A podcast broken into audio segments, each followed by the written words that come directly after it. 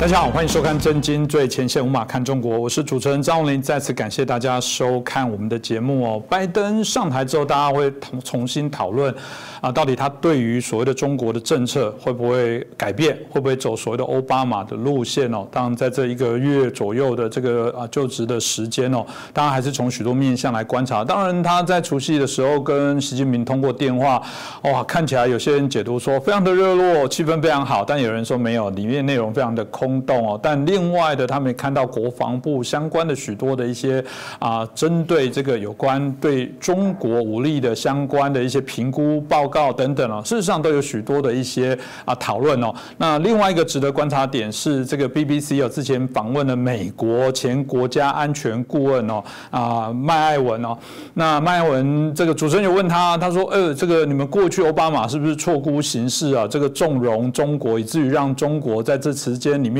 有机会壮大跟崛起哦，的确，这个麦埃文很诚实说，当时以为啊，他跟这个胡锦涛不一样啊，可能应该会有一番新的气象，觉得说，嗯，搞不好他会带动中国走向民主化也不一定哦。这到底为什么会有这样的一些啊错误的认知观点？那美国现在难道这个就放弃了川普过去对中国对抗的策略？难道就真的完全改变了吗？还是他们内部有一些不同的这些声音？在做一些论证哦，啊，今天我们开心邀请到我们台大政治系的荣誉教授，啊，也是我们这个透视中国的高级研究员，我们明居正老师，明老师你好。呃，洪林兄跟各位观众朋友们，大家好。是老师，我们刚刚讲美国著名智库大西洋理事会哦，他匿名有发表了一篇大概八十页的有关更长的电报，迈向新的美国对华策略哦。里面当然有提到，呃，习近平，他是很直接直指说，习近平是所有中美关系不正常的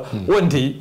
那要解决让中美正常，就要解决习近平跟习近平的团队哦。那这是蛮耐人寻味的哦。这个当然啦，这个部分。这个报告的想法跟刚刚我们看到这个啊麦埃文的这个说法，在某些概念上来讲，就是错估习近平这个人，没有认清大家这件事情。显然，某些时候又有一些相同的脉络。老师怎么看呢？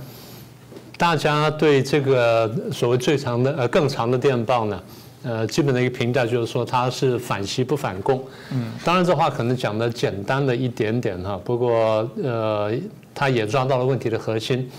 我们是这样看的，这个刚才你问的问题就是说，到底这篇这个电报呢，对于美国的外交政策它代表什么意涵？嗯，然后特别是对华政策代表什么意涵？呃，大家会讲说，它是不是就慢慢形成了美国对华政策共识等等？我看大概不太容易啊。嗯，刚才我们不是说这个电报，大家基本认为说它基调叫做反习不反共嘛？嗯，这是一个很大的问题。我们知道，在华盛顿 D.C. 呢，多年以来呢，呃，美国的对华政策呢，一直有两大派，当然这这细分还有很多小派，可整体来说，大概是两大阵营，一个就我们说的拥抱熊猫派，另外叫屠龙派。所以拥抱熊猫派呢，就对比较亲近中共的，当然并不是说完全赞成共产主义，只相对来说采取手法比较温和。那另外还有叫屠龙派，所以想当然就对中共比较强硬的。这两派之间呢，有一定的共识，就对共产主义都不喜欢，但它的一个最大争议点在于说，我们怎么对付共产主义，或怎么对付共产党。在这个这个这篇文章叫做《更长的电报》的 Longer Telegram，那么它的意思就是，一九四六年的时候，当时不是二次大战刚刚结束吗？然后，呃，美国呢刚刚跟苏联联手，然后把纳粹打败了。打败之后，很多人就认为说天下太平、高枕无忧。可是那个时候呢，美国有一个派到苏联、派到莫斯科的一个一个外交官，还成绩不是太高。他观察了，他就近观察了这个苏联的情况。他叫乔治·肯南，很有名那个人。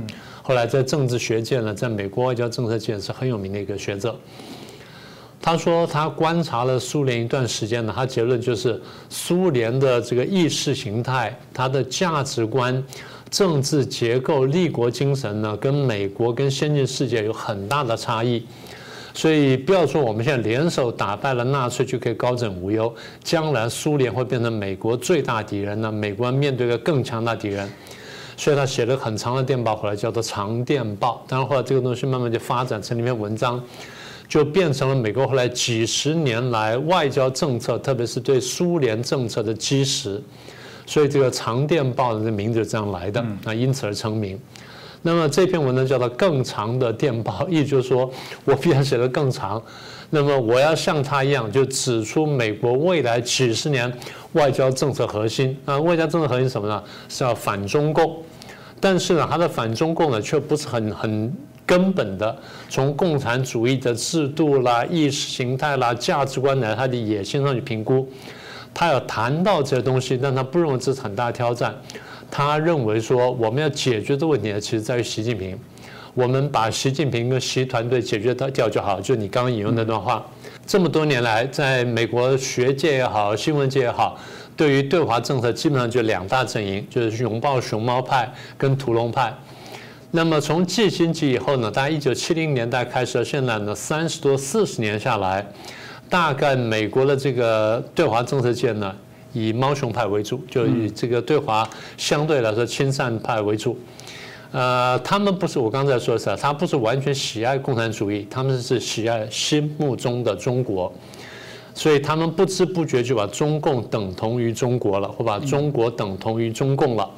那么这样就出来一个想法，就是说我们对这个中国呢是怀抱期望的啊，是有善意的。虽然它是共产主义，但是我们相信它最后会民主化。好，那么他们这么说呢，背后是有个理论的，这就我们所说的古典的民主化理论。那么所谓古典的民主化理论是说，那人类社会呢，那，在前面农业社会、渔业社会很贫穷，等到进到工商社会，慢慢开始富裕之后，经济发展了，哎，一段时间之后呢，产生中产阶级。当中产阶级大到一定程度之后呢，他受不了原来的政治力量对他的束缚，所以他摆脱这些束缚。中产阶级在摆脱束缚的时候呢，他就会要求民主，所以中产阶级成了民主政治的推升者，然后中产阶级因此而推升民主，推升这产生了民主，这个叫做民主化理论，啊，所以这个是有它的根据的。所以西方的政界也好，尤其学界也好呢，他们怀抱的想法就是说，既然民主是这样产生的话，那么我们是这样走过来的，那么有些国家这样走过来的，所以相信中共呢也可以这样走过来，所以从从这里推展出来的，我们对中共政策什么呢？接触。你如果把它封闭的话呢，它永远不会接触到外在的社会，然后不会接触到外在世界，它经济也不会发展，因为我们大家都晓得共产主义没办法发展经济，所以我们要改造它，就必须跟它接触，让它看见资本主义的优点，然后跟它交流之后呢，促使它改革。当中共开始改革，或者任何共产国家开始改革，然后开经济慢慢发展的时候，将来总有一天会产生中产阶级。中产阶级就像我们当年一样，在开始推动民主，所以就这样一步步推出这个所谓的民主化理论，就是最早的古典民主理论呢，推出了现代版的民主化理论。好，那你说这理论有没有成功案例呢？有啊，欧美当年大体这样走过来的，他们民主化是这样完成的。那其他呢？比如南韩这样走过来的，西班牙这样走过来的，台湾也这样走过来的，所以西方人认为说。如果同文同种的台湾能够这样子走上民主的话，那么相信中国大陆最后也可以做民主。所以，呃，猫熊派或熊猫派呢？不是完全没有理论基础的，也不是没有成功案例的。是，如果赵老师刚刚讲的过去节目谈到，有很多人认为你要让中国长寿这个经济的甜食、甜美果实，然后让中国呃开始接触西方好莱坞的电影等等，还有 NBA 球赛，然后他们慢慢的内化会改变，有一天突然觉醒，然后就慢慢演变了。这个他们的这个说法，就老师刚刚提到的，他们应该就是呃呃，就我们讲的熊猫派、猫熊派，他们界定了这样的一个基础，but。为什么在中国看起来，我们反而养大他？我我们一直都强，我们反而把这个流氓养大了，然后他买更多武器来威胁邻居。老师为什么会这样？呃，讲到这个，还要回到刚刚讲的民主化理论。民主化理论另外简易版本叫麦当劳理论。嗯，麦当劳麦当劳理论就是说，当一个国家开始有了麦当劳之后呢，表示说西方的资本主义，尤其是美国的资本主义。靠着麦当劳呢打进去了，所以有麦当劳地方呢，第一他们慢慢的民主化，第二有麦当劳地方呢不会打仗，可是麦当劳理论在一个国家错了，在南斯拉夫错了。嗯，在共产主义时代南斯拉夫有过麦当劳，但是南斯拉夫依旧共产，然后最后呢是分裂打内战。嗯，所以麦当劳理论是失败的。可是有趣的是，你刚刚问的问题说，既然这个古典民主化理论，那么有成功案例，也有看起来有理论推演，那么也有历史经验，那么为什么没有成功？我可以反举一个例子，我们过去不是节目上讲过说苏东坡吗？我们说一九八九到一九九一年出现了波兰、匈牙利、东德、捷克等等，乃至这个苏联跟蒙古十个共产国家，三年之后先后瓦解，共产呃这个共产政权瓦解，然后民主化嘛。请各位注意啊，这十个共产政权民主化的过程当中，跟刚才讲的中产阶级基本上是没有关系的。嗯。这些国家呢，除了波兰、匈牙利、捷克之外，其他七个国家经济基本是不发达的。更重要就是没有中产阶级。除了波兰、匈牙利有一点点中产阶级，真正这十个国家里面叫做有中产阶级的，只有东德一个国家。我记得我们那好像讲过吧？东德当时民主化的时候，是因为大家开车出去玩，然后看到外面这个环境之后呢，不想回国，然后酿成了这个。逐步酿成了推倒这个柏林围墙的事件。所以在十个共产国家当中，只有一个国家是有中产阶级。换句话说，十个国十个共产国家案例告诉我们，古典民主化理论不适用于共产国家。嗯，啊，这是一个很重要的结论。但现在呢，西方社会都没有认识到这点，那么台湾就更不要讲了。那反过来说，就是猫熊派理论或拥抱猫熊派理论呢，它反而产生个反作用力。为什么呢？因为现在我们看到，你刚刚不是说养大流氓嘛？您的话讲讲得非常准呢，虽然简单的非常精确。这么多年来，西方社会说好，我们跟中国做生意，然后让他对这个经济发展有兴趣，然后对这个国际这个上面的新生事物有兴趣，好，我们把它搞进国际社会里面来。最早提出的理论的呢？是这个尼克森，尼克森说：“我们不能让十亿中国人生活于愤怒的孤立当中，说我们要把这围墙打开，然后让把他们拉进这个国际社会里面来。当他进到国际社会跟大家交流之后，他会慢慢的社会化。他没有那么精神理论，他会慢慢的社会化，这样他就可能民主化了。好，那么这个理论呢，其实最早的版本呢是尼克森。”尼克森在六零年的末呢，就想到说，我们不能让十亿的中国人生活在愤怒的孤立当中，所以我们把这围墙打开，然后让他们进入国际社会，我们跟他们交流，然后慢慢改变他们，就然后就接上后面所谓民主化理论。民主化理论是人家后来教尼克森的，尼克森当时并不懂的东西，他只是很粗浅的概念。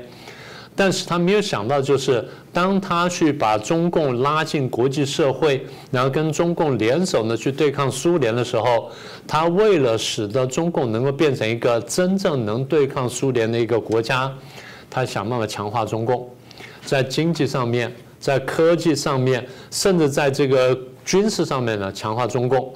那么中共慢慢有了这些实力之后呢，更重要就是经济起来了，有钱可以去玩了。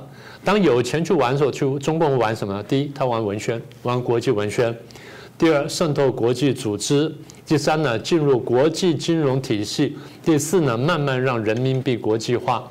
所以，当他走到这一步的时候呢，他就有相当实力在国际社会上呼风唤雨。这就你刚刚讲的，流氓被养大了。流氓不但被养大了，流氓还被养强壮了。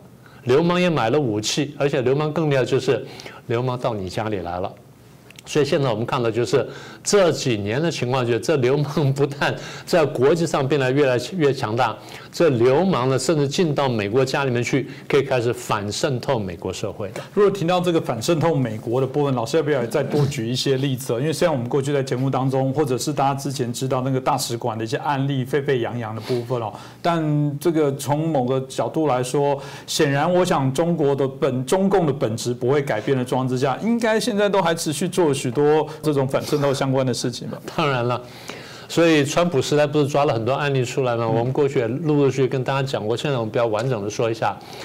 我们一直说呢，呃，共产党呢对于权力呢是比较理解的，嗯，他对于怎么运用权力，然后怎么扩张权力，他是有一套比较完整的计划。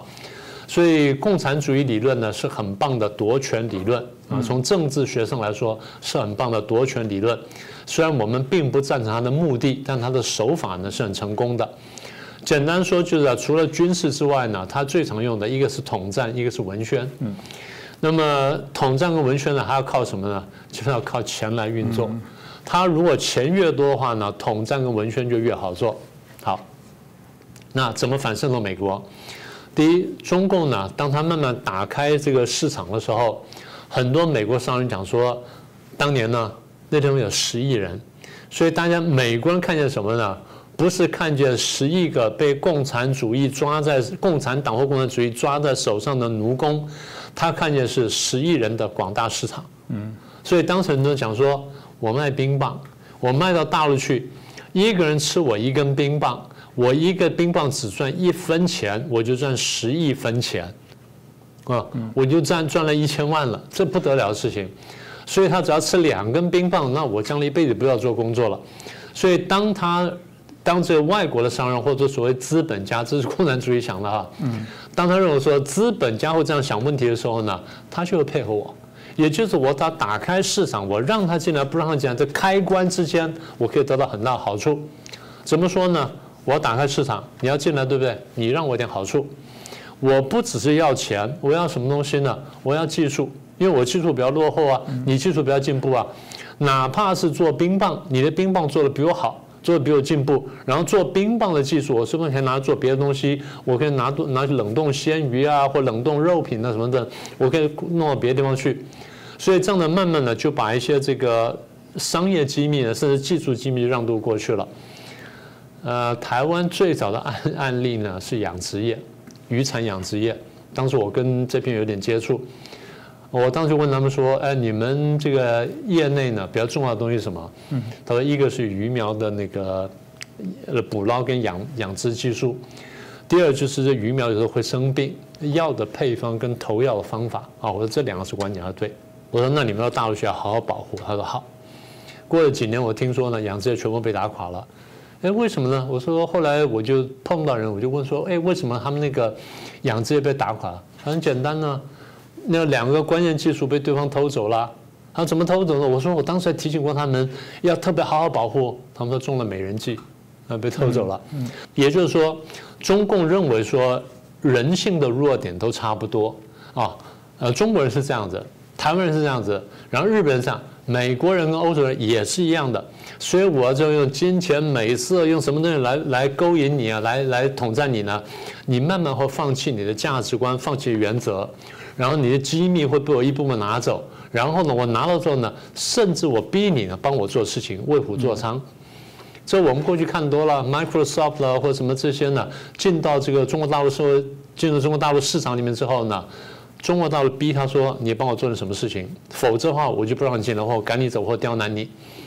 最有名的案例就雅虎当年呢出卖了很多这些他们的 IP，让中共抓了很多在这个网络上发批评中共文章的人，然后最后这个人呢还被雅虎呢还被告到美国的这法庭上面去，还赔了钱。所以商人贪图利益配合中共，然后华尔街呢配合配合这个中共的这些大的公司，因为华尔街想从中共的大公司上市华尔街来赚钱。你们中汽进华尔街固然赚到钱那我在这边分一杯羹，怎么分到一杯羹呢？我让中汽进到华尔街之后，我去帮你卖股票啦、卖基金弄什么东西，我教你们怎么做，你们不会做，我们会做。所以我们把很烂的中汽包装包装，然后就卖基金，就卖到全世界去，也包到卖到卖到台湾来嘛，什么联动债啊，什么都是这样子嘛。好，这第二块。第三块呢，政客，政客就更容易了，贪图个人利益了，什么等等呢，我也可以买通了。传播媒体被买通了，社交媒体被买通了，那更惨什么呢？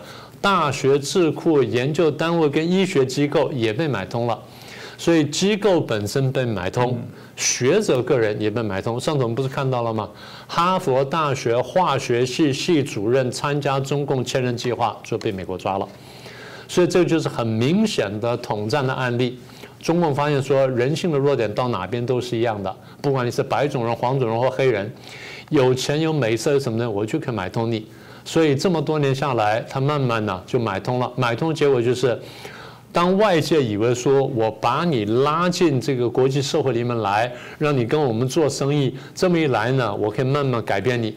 没有想到说中共内部呢搞成铁桶一块，然后我越抓越紧之后呢，我利用我的市场，利用我这种广大的商机呢，我诱使你背叛你的价值观，甚至背叛你的国家，或者来对付我们。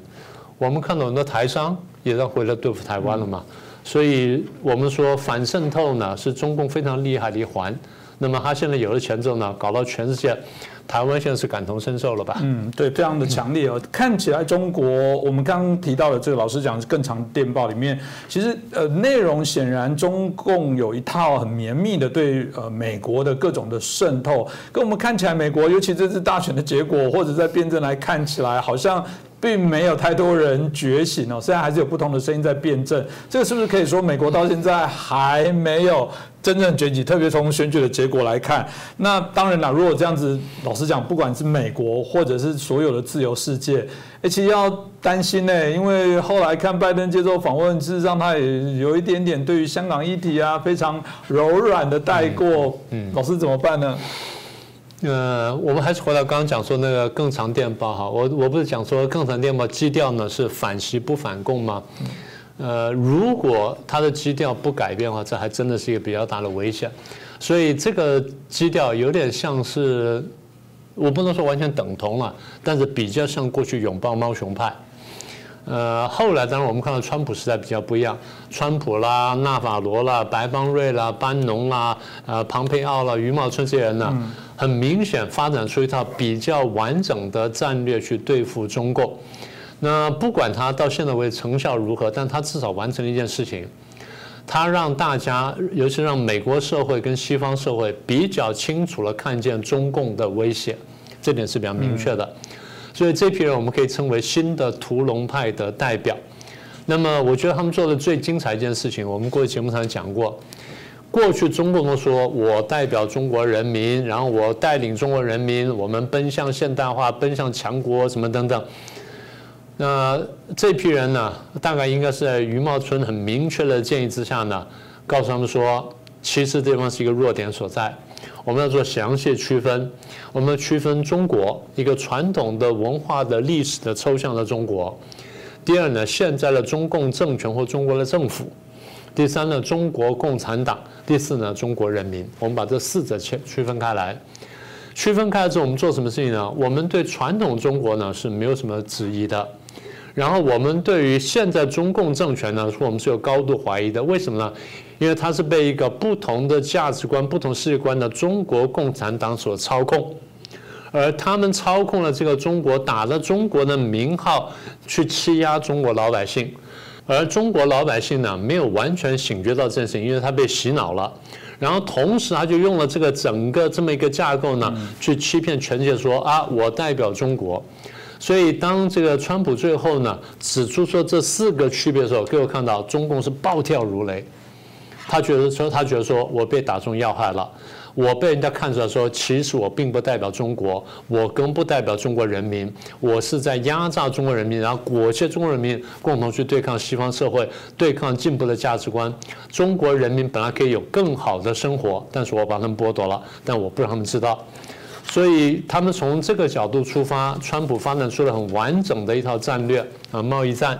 惩罚关税，然后科技战打华为，金融战对中国的企业呢进就在美国上市企业呢进行审计，然后逼迫它下市，然后打外交战，然后打文宣战，然后军事手段呢，你军事来我也军事去，虽然不打仗了，咱们演习，然后我出动军舰。台湾问题上面呢，我拿台湾当做很重要的筹码，提升我跟台湾的关系，军售高官访台，外外交的提供协助。然后你军事威胁台湾，哎，我帮助台湾，我军机军船不时也去绕台湾下，让你知道说我一直在这里，你敢动台湾，我就动你。所以换句话说，川普时代区别了这四者之后呢，发展出了非常精准的战略出来，一步步的打下去。那么我们现在对这个最长的电报和更长电报呢，我们比较担心什么呢？就我们刚刚说的，他如果看见说习近平跟中共不是一回事。他要切割习近平跟中共，这我们很赞成，我们没有问题。但是你不能只是说而没有别的动作。这第一个，你切割了，希望把习打了，然后你能够在一步步的切割中国共产党，那这样我们赞成，因为这是兵法。如果说你只是把习近平打倒了，然后你说我跟中国共产党、跟中共政权继续来往，那样是没有用的。因为中共政权的体制，今天习近平打倒之后，他明天可以搞出个张晋平、李晋平或赵晋平或王晋平出来，照样可以这样干。所以你今天大家不是说吗？你前面一开始不是讲说？因为当时他们对这个胡锦涛跟习近平看法不一样，然后说看见习近平做法比较好，所以他们就期待习近平能做得更好，就发现说不行，为什么？因为结构使然。所以如果说这个结构不改变的话，将来迟早会再出下一个习近平。所以反习不反共的问题不彻底啊，不能解决问题。是我们当然也不是说你事事要对抗，你总是这个刚柔相济，这个大国之间的爆发战争总是很危险的。但是不管怎么说，就是呃，更长电报呢，它如果停在这里呢，是很危险的事情。我们也希望说。呃，拜登政府呢，能够看懂的局势，能够顺着原来思路呢，然后发展出一套更完备的战略出来，是当然。就老师讲的，很希望拜登政府这么做，但我们要问老师，从他就任一个月左右的时间，您看到的，他真的有所谓的之前川普所规划的路子的那个效益，真的延续这部分来走吗？还是跟期待不大一样？现在讲有可能有点言之过早啊。目前看起来变动不大，不过我们猜就是。拜登现在有太多内政问题需要解决，他要解决经济问题，解决疫情问题，解决这左右大战跟上下大战，他要这个对付这个共和党，所以他得把这事情大体摆平之后呢，才能认真对付中共。所以在这之前，我们估计没有太大变化。当然现在有点小变化。第一个变化就是看起来更多的联合盟邦。第二呢，他愿意在国际组织里面跟中共去硬碰硬的正面迎战。他回到一些国际条约，回到国际组织，不像川普就干脆退了，我不跟你玩。好，那这个都还是阶段性的，核心还是刚刚的问题了。如果拜登政权或拜登团队能够认清楚中共的本质的话，他就能顺着刚才思路呢，发展出一套比较完整的、比较有效战略出来。那目前来讲呢？我们只能这样期望了。嗯，这听起来当然现在做了一个修正了。就原来这个川普很清楚的部分就是反中，呃，就是我们反共不反中哦。那后来的部分看起来拜登可能脸是不是拉不下或干嘛，来一个叫做反习不反共。但我想这我们的节目的听众不用讲了，我们都是很忠实理念的人，都知道这没有解决老师讲的本质的问题。这。你你还相信这一窝流氓里面换一个小弟上来，他就不会鱼肉乡民？不会啦。所以这也难怪每次节目大家都说，可不可以把明老师的讲稿赶快变成英文？要真的要给更多的政界人士看到。当然，我们这个字幕上其实现在系统是可以做了，我们会再努力。当然也谢谢我们这个明居正老师，很清楚的让我们这段期间的整个美国啊，针对有关中国啊应对角色的这些辩证哦，显然还在拉拔。我觉得我们有机会。我一直说你们不是看完给我们点赞传阅就好了，你有责任。你们很多可能都是某些国家的。公民，你应该去影响你们政府，去认清共产党，认清中共所对于我们人类的一些威胁。我觉得这在最重要的事情，拜托你留完言之后，去你有影响力的这些选区的候选人，或者是这个民意代表去影响他。我觉得让他们认清中共，我觉得这才是我们必须要一起努力的事情。再次谢谢明学任老师，也谢谢大家的收看。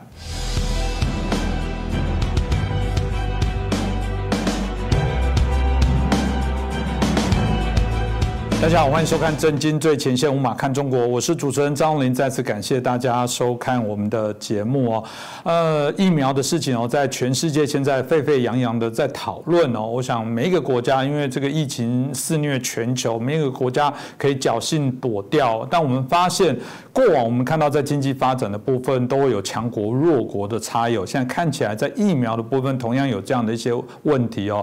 呃，许多弱小的国家，现在看起来有一百三十多个国家。家哦，到现在还没有疫苗，但其中有十个国家可能它的接种已经超过七十五了，就是这个分配不均、强弱的部分哦，显然在这个疫苗的疫情里面产生非常清楚，所以联合国的秘书长也因此来呼吁哦，说，哎，这是共业哦，你不可能你这国家打完，其他国家不打，不打的意思叫什么？人家到你的国家，他会感染你，会影响你，也许你会做许多啊边界封关的一些动作，但怎么样，这种遏制全球性的这种啊传染疾病，是共同的责任，这应该都是地球村必须要的观念哦。所以联合国啊秘书长也针对这部分提出非常多的一些关键的一些建议哦。那台湾稍微又复杂一点，为什么？因为有中国的一些因素哦。从台湾这个取得疫苗的过程当中，除了我们不是联合国的议员以外，啊，另外一个部分是呃或多或少都呃传言这个中国有没有从中做许多的一些阻扰，中共有没有用一些不好的一个手段哦？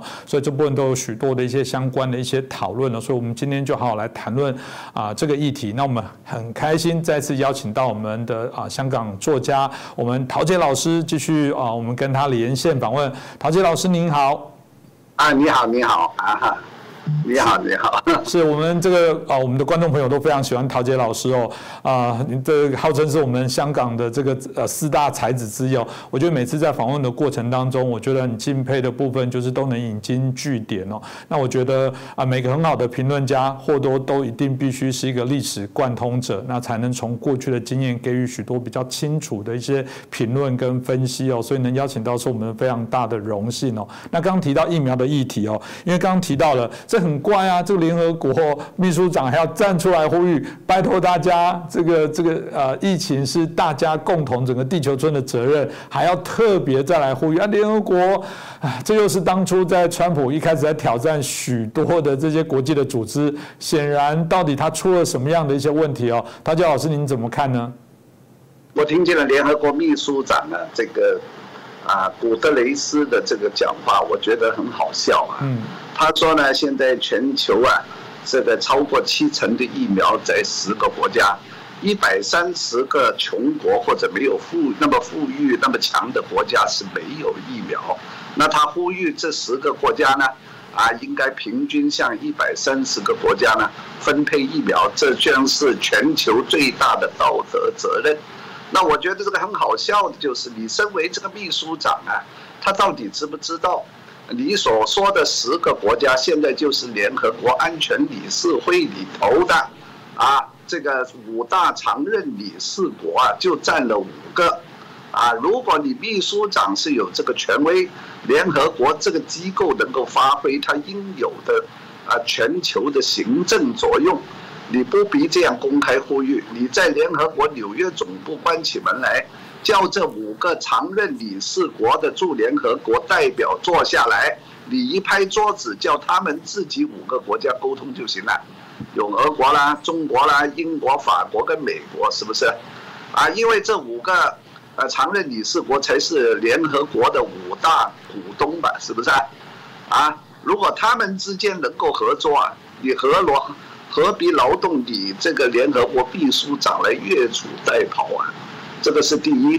第二，你身为一个秘书长啊，说的这些话，是坊间连高雄这个市场里头的一个大嫂大婶啊，或者卖槟榔的这个啊呃小贩都都会说的。那为什么你在这个位置上，你只只有像川普的那种说，民主党啊这些政客议员呢，这么多年只懂得 talk talk talk。就是只懂得说说说，但是他们不会做。那么你你领这个高薪呢？啊，坐坐在这个位置里做什么呢？因为你是秘书长，根据一九四五年成立这个联合国的这个宪章，你这个秘书长是有权，啊，也有这个义务去责成联合国的会员国去协调。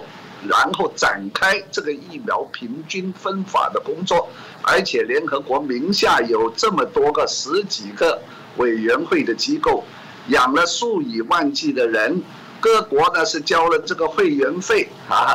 似乎你现在古特雷斯秘书长是一筹莫展啊，说这个是什么全球的什么道德责任？我觉得这个是通通是废话，倒是我们这些人要问一问古特雷斯。既然这个世界啊已经进入了一个全球化的新时代，所谓的 globalist 全球化主义者，为什么在疫苗分配这个有关这个呃人权、生命平等大事这个事情上面是毫无啊呃作为呢？啊，这个第三就是你说的一百三十个国家到底包不包括台湾呢？啊，当然我看是包不包括了。啊，你觉得这个一百三十个国家了非常惨啊？他们这个人民的人权不受尊重啊啊！那么，在这个一百三十个国家以外的台湾那两千四百万人又怎么样呢？这个是在这个瘟疫开始第一天呢，这个联合国跟世卫组织就没有好好正视的问题。你不能够把台湾从地球这个地图上摸去，是不是啊？那两千四百万人是活生生的两千四百万条人命，是不是啊？啊，幸亏你们这是台湾政府啊，跟那个人民呢自己上下一心做得好啊。如果你现在台湾的缺阵的人数跟英国、美国差不多，然后你听看看这个联合国跟世卫组织这一年来的这种官僚啊，这种拖沓的这个作风啊。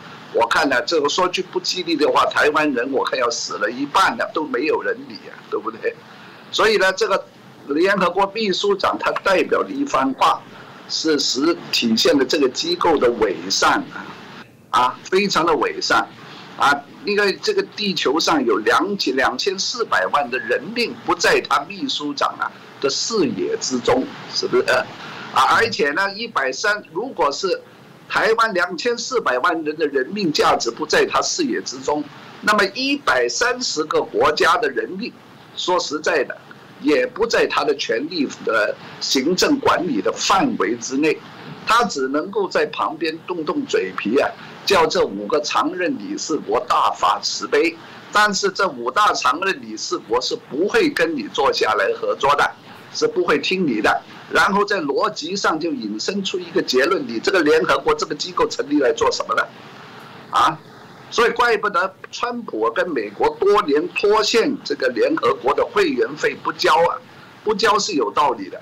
养了这么一大批啊，只会说空话，这种奥巴马类型的这种左派精英的这种政客，在那里说说说 talk talk talk，啊，真的要发生大事的时候是一筹莫展。只能够动两张嘴皮，求爷爷告奶奶，啊，叫你们这十个国家来合作。好了，现在他说了这番话已经有一星期了，这十个国家有没有响应他普特雷斯秘书长的号召？有没有展开啊所谓的疫苗平均分配啊，来完成他所声称的最大的道德挑战呢？好像没有，是不是？没有的话，这种机构你要他在纽约来做什么？所以啊，川普如果能连任一年了，我看他早晚会把纽约联合联合国总部这块土地把它给收回来，把联合国赶走啊！你可以到北京雄安区啊去开，或者呢开啊去去香港啊啊来来来设立一个总部，不要占我美国纽约的土地，土地的价钱很贵，是不是啊？啊，所以现在这个暴露的所谓的全球化啊，他就这么到了这个紧要这个关头。全球的人类生命受到威胁的时候，啊，一个全球化的非政府的一个机构，如何的无能为力，而且是苍白而无聊。啊 是这个，大家值得关注啊。其实老师在谈这个部分，就跟之前哦，美国在推动这个啊这个活动“黑命贵”这部分，我在节目也提到过，就是是当然黑命贵，但我认为检视大家有否一致的部分，应该是叫做“命都贵”运动。我觉得今天如果有人发起“命都贵”运动，我会非常佩服他。黑命贵，白命不贵，黄命不贵，都贵啊。所以这个基本上来讲。我们不能呃，你在某些时候就为自己有利，就会争取说我的命很重要。那你今天在看到其他的这些相关弱小的这些国家，这时候又你优先了，他们又不重要了。我觉得陶杰老师谈到这部分蛮清楚的哦。那当然回到香港，香港在二月二十六号开始哦，对特定人士施打了我们这个新冠肺炎的这个疫苗。那这个呃，当然啊，大家就在讨论说这个呃来自中国的这一个疫苗哦，哎，它还没有经过呃，就还没有公布在呃所谓的第三期的这个临床的报告来做一些相关的公布啊。其实台湾当初也是针对就是有关中国的疫苗，不管是法规或者是它在所谓的一些评估报告相关的部分不尽完整哦。但我们看起来港府已经通过了审批的，为特定人士已经开始在做这些注射的部分哦。呃，陶杰老师你怎么看待？为什么会有这样的一些状况呢？是这样的，中国的疫苗有两种，一种是国药，那个是国企国企经营的；另外一种呢，就是现在运到香港来这个科兴，科兴呢是有民企啊去参与的。嗯，那么国这个国药呢，由于是向国这个国企向政府部门负责，所以呢他自己呀这一年来打成这个第三期临床这个数据啊。啊，他不容易啊，去跟人家分享，所以即使是香港特区政府问北京当局要国药的这个生产这个疫苗啊，好像也不得要领，对方的反应比较冷淡。但是要科兴呢，就比较容易。但是说回来，科兴由于不是国企为主，所以呢，在这个第三期的临床啊，数据啊，科兴是比不上、不及国药的，因为国药怎么样呢？呃，都在大陆范围十三亿人口这个范围打了很多，打了多少？第三期有没有效？有没有副作用？他没有对外怎么样的公布。但是科兴呢，它的第三床这个第三期临床的这个数据就不足，所以只有呢去，呃呃出口到这个印尼跟巴西，啊，这个以便能在第三期最短的时间从巴西、印尼这些高人。口密度啊，这些国家去得到最快的数据，但是呢，现在好像也不是那么快，啊，所以呢，现在目前得到的就是有效率百分之五十二啊，但是我想呢，不论是国药也好，高呃科兴也好，呃，不用用太多的阴谋论来看，因为如果你即使是用政治化的眼光来看呢，中共来说。当然要把这个事情当做一个政治战略大事来处理。由于这件事情，他必须要在世界上重新确立的一个权威，因为很多国家都说这个肺炎是从中国那里传出来的，所以这一次他把它做一个全球战略的一个重大的战役来打，是许胜不许败。他一定是集中了全国最第一流的。病毒跟医疗专家来研究这两个玩意的，是不是？所以呢，我想你可以怀疑他的能力，但是不必怀疑他的诚意。啊，那如果他能从政府同政府之间印出来，那么也不必太怀疑他有假的成分。啊，所以呢，这个东西，啊，我想呢，就是大家不要去太过这个政治化的来看。反正呢，如果是一个自由国家或者是社会。最重要是有的选择。如果你觉得啊，我比较相信德国的、英国的、美国的，就打那个英国、德国、美国的，是不是？啊，所以呢，现在呃这个问题呢，在香港呢，呃科兴呢是第一批到达了大概一百五十万剂，到最后呢会有七百五十万，然后呢这个 BioNTech 那边呢也会答应供应七百五十万剂。所以，我们香港啊，还还是现在比较幸福了啊，在账面上有一千呃一千五百万级这个疫苗要到，但是这个 BioNTech 那边不知道为什么，本来说是这两天到的，有出现了一点的延误，所以只有科兴啊，啊，这个让很多的市民呢去领先去打，是不是？当然，在香港人方面，在也是比较现实的。这些老一辈的人、年长一辈的人啊，可能比较踊跃，或者是在思想上，香港呢比较亲中爱国的，或者是香港特区公呃这个官员呢，他非得要带头打不可，啊，希望能带动这个风气啊。那么，所以现在刚刚好开始，正在接种的过程之中啊。是，这老师刚刚很清楚介绍香港目前的一些状况。当回到台湾的部分哦。嗯，这样看到中共的确利用这个疫苗的部分哦，中国用疫苗作为一个外交。现在啊，过去台湾是用口罩，但看起来这个疫苗的部分，大家现在更急迫的部分，显然中共要借机扳回一城哦。那这里面当然呃，除了他们本身对各个国家示好，愿意来提供这个所谓的疫苗以外，另外台湾在采购的过程当中，一直都非常的不顺利哦。这不顺利的过程当中，有人说当然是台湾政府自己这个手腕外交手腕不够，所以。之前有说要不要拿我们的晶片去换疫苗啦？那有人说不，不是我们这个外交手腕不够，是有人从中作梗，都有不同的一些说法啦。当然，请教一下陶杰老师，就您自己来观察，到底台湾在疫苗采购策略啦等等，到底这个过程发生了什么事情？您怎么看呢？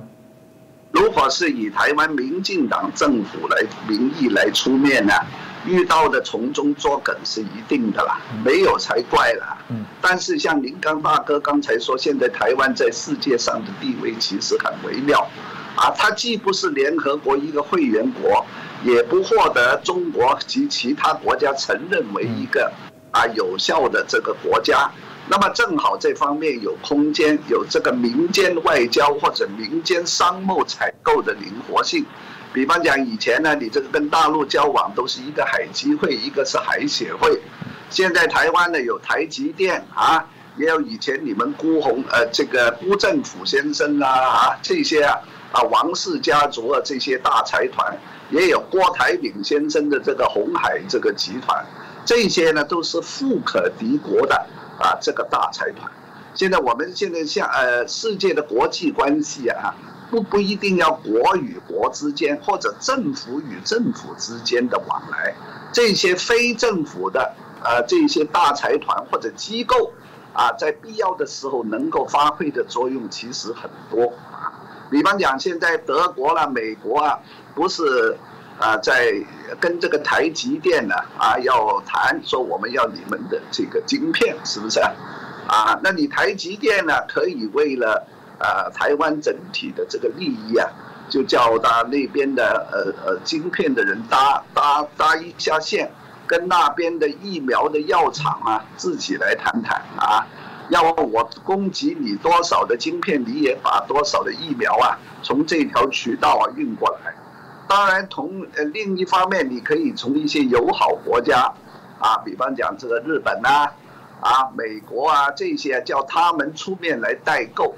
代购以后呢，呃，他当中要不要赚一点点的佣金呢？那随他的便。如果呢，大家啊交情好啊，这个佣金少赚一点；交情高啊，就多一点啊。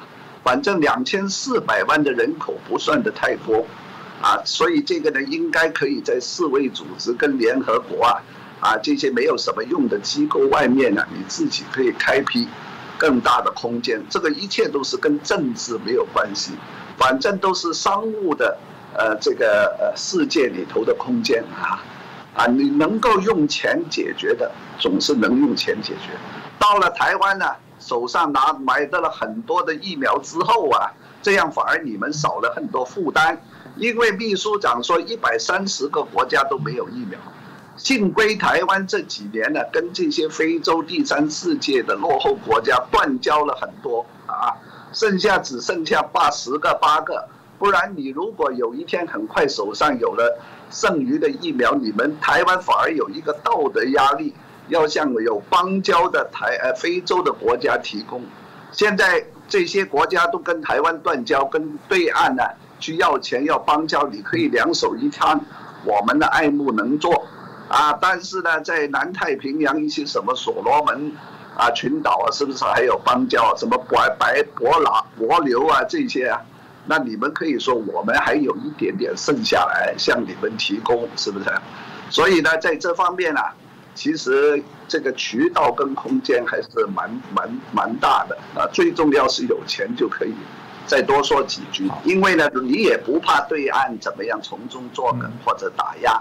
现在台湾有两党制这个民主啊，也是一个优势，可以叫马英九前总统啊，啊领导的国民党啊，跟很多台商啊啊，或者是国民党在立法院里头跟对岸的啊非常的交情非常好的，啊或者是歌星艺人王黄安呐去出头。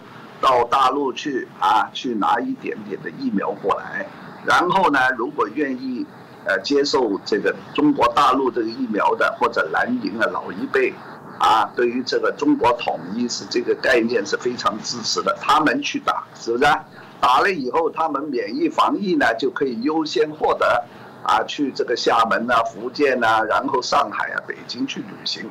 其实中国也可以用这个两党制啊，你们台湾的两党制来进行有效的分化，而不是一味啊，我一级都不给你，我看你搞台独，看你们怎么样死，是不是？啊，所以呢，我就很有一点的诧异，啊，为什么这个国民党有这么多人是支持啊这个啊中呃统一？你可以用这个疫苗啊来分化，比方讲这个，呃，这个浊水溪以北啊啊就可以打科兴，浊水溪以南呢，你要我都不给，那你自己慢慢等啊，等那个辉瑞、辉瑞跟这个 BioNTech 好了，你等美国跟日本、英国来救你们吧。所以呢，他们现在一挤都不不不提供给这个台湾呢，其实是对于。呃，台湾国民党老一辈的这些比较倾向于大一统啊，啊，这些的呃前辈啊先生们是比较啊不利的，是不是是？这个，谢谢陶喆老师哦，大家也让我们清楚一下台湾的一个未来的一些走向，可以在努力的部分。当然啊，这个我们还是一样，就台湾政府一定有努力的空间哦。当然，我觉得中共的这些打压的部分，绝对也是一个事实哦。老师提到的，怎么样去聪明的找到一些方式哦？台湾民众、台湾的政府，我想要再加把劲哦。这个我们一定还也是这样子同样的检视哦。另外，回到这个，我们看到美国的疫情基本上到目前来讲还是非常的严重，并没有因为拜登。上来之后就立即有什么改善哦？那不管什么原因，这个也是目前拜登就任后首要要解决的问题哦。大家总是说这个拜登跟习近平过去是一个这个老朋友哦，应该相对起来在美中之间的一个竞合会稍微变缓。当然，从许多我们在节目当中或大家自己有看到的资料里面，他们还是有一些竞合的一些关系哦。比较特别是，最近看到一个讯息是，中国现在竟然说我怕这个美国人哦，因为。自己境内这么感染还这么严重，如果未来你要到我这个中国这个领土来哦，要成为在这边住这个中国的这些大使哦，不只是要借我们一般想象的这种所谓的啊这个咽喉啊干嘛的那种采集啊，他还要做肛门的检测。我们在节目当中讲这两个字，听起来都有点不好意思。这个。中共到底中国的想法是什么？现在要求美国驻中国的这大使的人员必须要做到连肛门都要做检测，老师这怎么回事呢？那这个叫肛门这个这个探检啊，我记得这个拜登呢在大年三十的时候跟习近平通话以后啊，啊对这个 CNN 的一个一个座谈会上说，我跟中国的习近平通过话了。啊，对于新疆跟香港的问题，他跟我讲了，这个中国呢，这一百年来啊受到欺负，他们呢觉得是受害人，所以有他们不同的文化的准则，是不是？啊那么言下之意，大个个都看到拜登总统这个态度啊，好像是对于中国不同的文化准则还蛮尊重的意呃意思，因为这也是美国民主党在国内啊这个 multiculturalism。推行文化多元呢，这么一个的态度，是不是？所以现在中国如果要坚持用这个肛门探测，我不知道是什么原因，可能那个肛门呢，啊，比较探的比较准一些。那么拜登政府也应是不是应该尊重啊中国这种探测文化不同的准则呢？是不是啊？啊，把这个。呃，这个这个白人优越至上主义啊，啊，这个这个包袱把它放下来。既然去到北京，他叫你趴下来，你就乖乖的趴下来，很快的一下子就过了，是不是？也不要啊，啊，把这个往什么啊带有歧视性的，觉得这个是不光彩啊，或者是什么啊？是不是北京当局啊以这样的方式啊来侮辱这个同性恋啊，这个同志啊，是不是？当然，你这个肛门探测这个方法，啊，是一种侮辱呢，还是对于同志文化的一种恭维呢？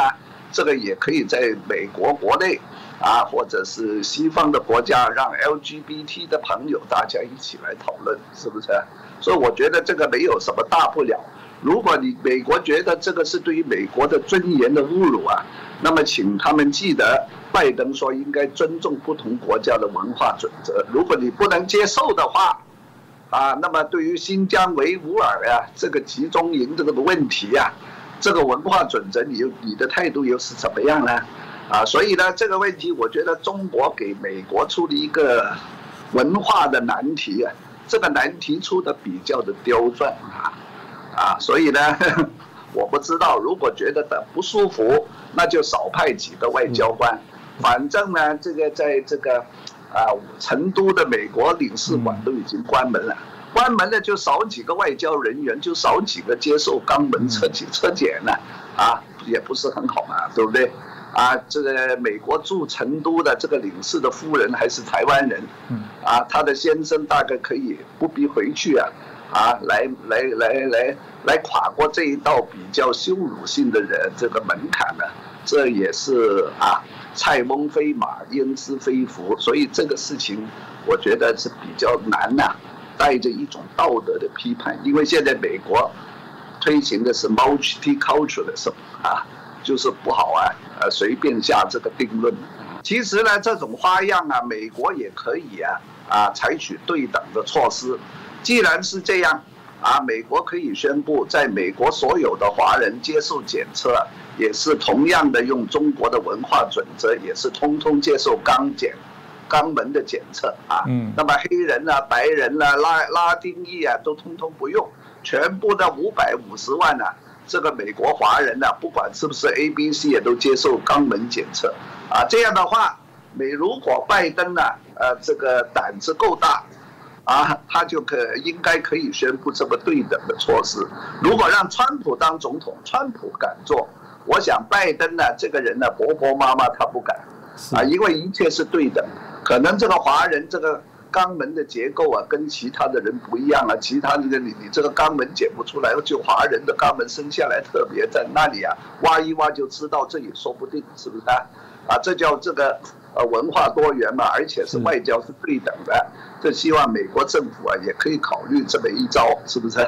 是是，这个我我大家今天见识到我们陶杰老师这个黑色幽默的那一面。其实刚刚陶杰老师讲，呃，半挖苦啦，真的这个对于人权那不是一个普世价值。美国作为一个我觉得在全世界带领民主国家这样的制度，在推动的过程当中，那不是都应该要去啊努力的去促成每个国家人民都有这个选择自己一些政治权利环境，然后有言论自由的权利吗？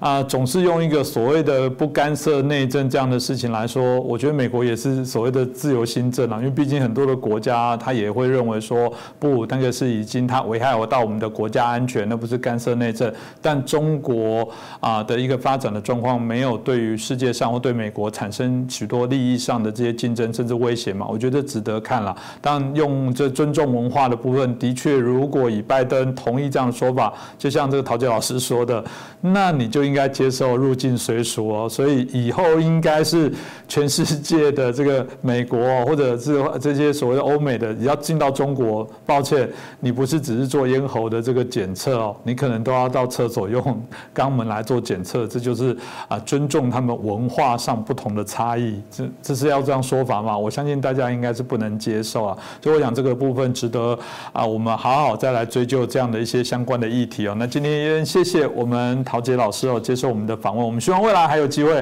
啊，再邀请老师来谈一些更深度的相关的一些问题啊。再次谢谢老师，那当然也感谢大家的收看哦，欢迎大家啊帮我们点阅、按赞。其实我们的节目特别因为陶杰老师，我们在港澳在相关的议题，我们有许多的评论者都一直还在关心啊香港的一些些啊发展的一些状况了。但我们也告诉香港的朋友，就是台湾还是有我们一些节目没有忘记大家，我们也持续关注香港的一些发展。也把香港相关的资讯，透过陶杰老师可以分享给不管是台湾或世界各地关心香港现况的人。所以谢谢，特别谢谢，感谢陶杰老师。